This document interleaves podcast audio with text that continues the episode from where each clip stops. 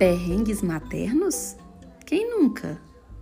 A mãe que nunca enfrentou, ao longo da maternidade, um perrenguezinho que seja, que atire a primeira pedra.